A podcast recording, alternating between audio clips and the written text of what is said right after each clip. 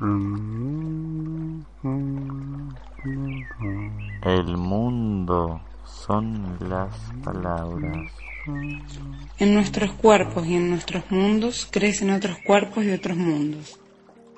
Son las palabras que navegan, vuelan, corren y juegan. Son los vientos que hablan, las corrientes que cantan, los caminos que callan y los juegos que gritan. Como ellos que ahora vienen, pasan y te llegan.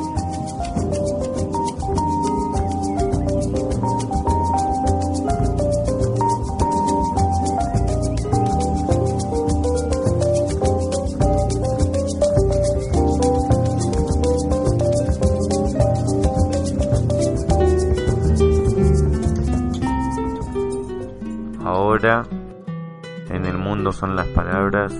Una ola del Pacífico, Una ola del el poeta chileno nos trae Gonzalo Rojas.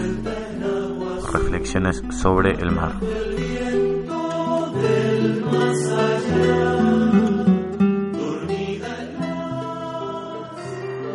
Me quedo pensando si los artistas del país, esos llamados creadores, pintores, músicos, poetas, escritores, han sido capaces de tocar el portento marítimo de este litoral interminable, si han sido capaces realmente de entrar en el prodigio de las aguas.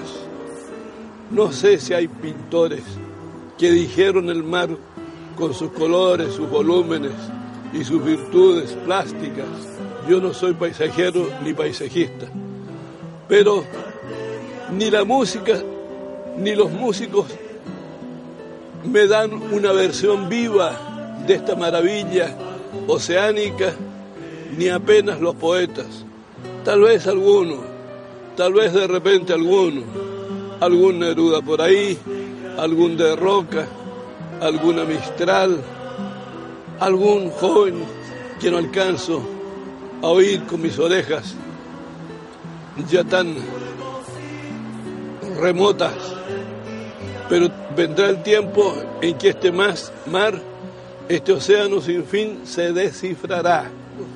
Yo mismo apenas di una imagen plástica de lo mío.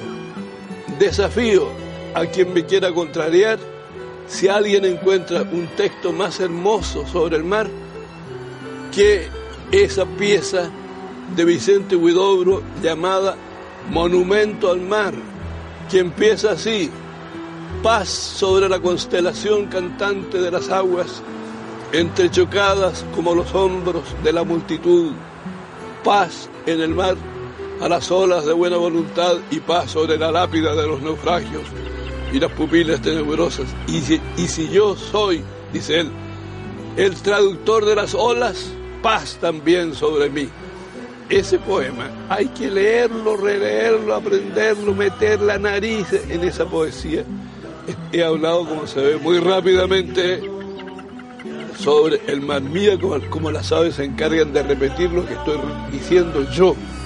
Ahí están ellas. Pero mírenlas, alójense en ese juego precioso, en ese ritmo de los pájaros del mar que están ahí.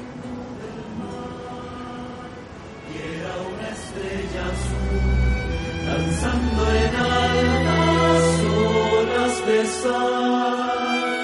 Volviste a mí, porque me ataste al nudo de